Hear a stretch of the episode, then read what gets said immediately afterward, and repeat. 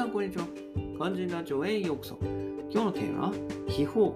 つになっても仕事を辞められない日本人というテーマでやっていこうかなというふうに思います。ねえー、私の退職も、えー、引き継ぎをね、すべて完了して、あとは辞めるだけになりましたので、えー、お世話になった方々へね、退職報告を兼ねて連絡をしています。はい、その中でね、個人的に一番信頼している同期にね、え連絡してみようと社内の電話帳で電話番号調べてね、したんですけど、えー、平日だったのにかかわらず繋がらなかったんですよね。はい。ああ、どうしたんかなと思って、えー、スケジューラー確認してみると、一人だけね、スケジュール何も入ってなかったんですよね。あ、あもうこれはそういうことかと思って、えー、プライベートの方に連絡してみたんですけど、案の定ね、えー、仕事を休んでいました。はい。ね。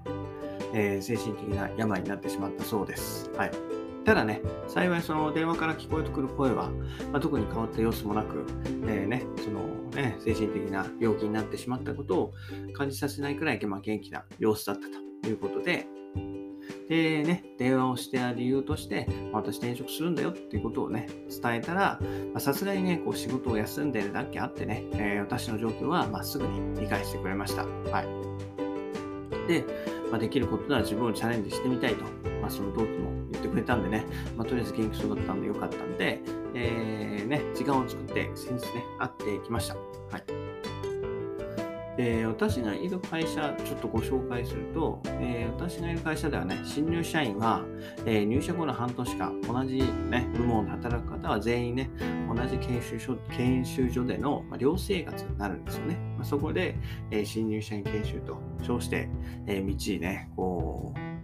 うん、社会人とはから、まあ、会社のことなんかを勉強させられるんですけど、そこでね、えー、40人のクラスに割り当てられて、えー、ずっと半年間同じクラスで研修をするわけなんですけど、そういうこともあって、まあ、同じクラスでのね、えー、同期の結束は、え強い方かなというふうに思います。まあ、ただね、まあ、入社後10年も経過すると、まあ、それは次第に飛躍になっていくんですけど、まあ、それでもね、えー、特に仲が良かったメンバーとは、その後も継続して関係が続いて、まあ、たまにはね、お酒を飲むこともありました。はい。で、その同期と飲んだのは2017年、私がエジプトに行く前がね、最後でした。まあ、その時はね、その、ね、体を壊してしまった同期を含め、まあ、他は皆さん元気そうだったので、えー、ね、その同期に限って言えば、まあ、その後の人事異動でね、新しい職場に馴染めなかったのかなというふうに思いました。はい、で、えー、その彼にね、実際じゃどうだったのかっていうのを、まあ、話を聞くとね、かなり、えー、険悪なムードだったようです。はい。ね、こう連日22時までですよ。22時まで、夜の10時まで会議が続いたり、あとはね、上司から日中にはメールするなというふうに、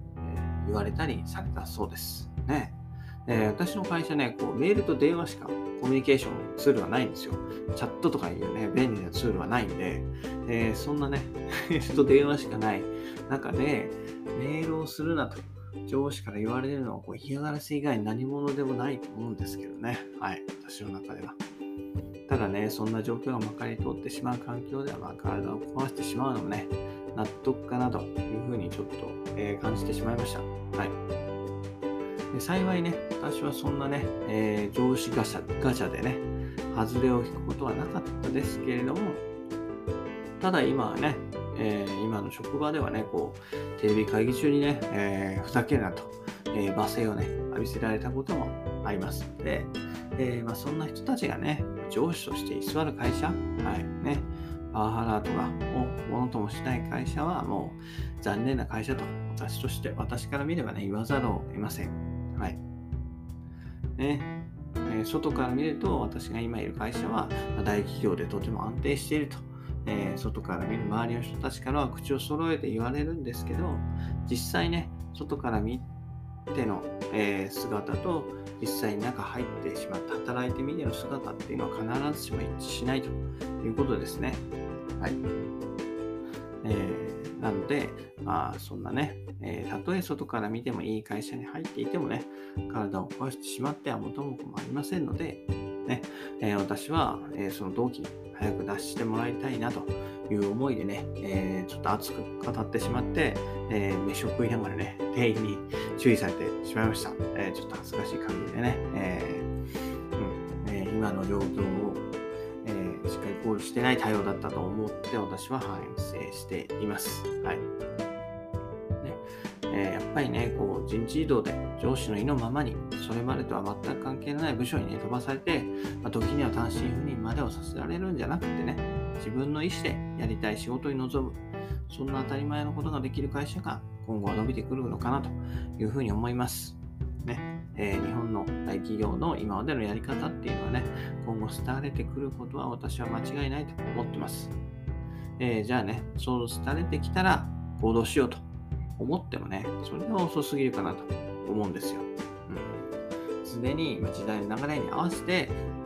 合わせてか、まあ、それの一歩先を行くぐらいで行くのがちょうどいいかなというふうに思います。そうすればね、取り残されることもないしっていうところで、はい、いいんじゃないかなと思いますので、えー、もしね、そういう同じような思いをされている方がいたら、えー、ね、こう、新しく、大きく決断して仕事を変えてみるのも一つの手なんじゃないかなというふうに思いますので、今日は最後にそれをお伝えしたいと思います。ということでね、今日は、えー、秘宝、薄いになっても変え仕事を辞められない日本人ということでご紹介しました。それではまた明日。バイバーイ。Have a nice day.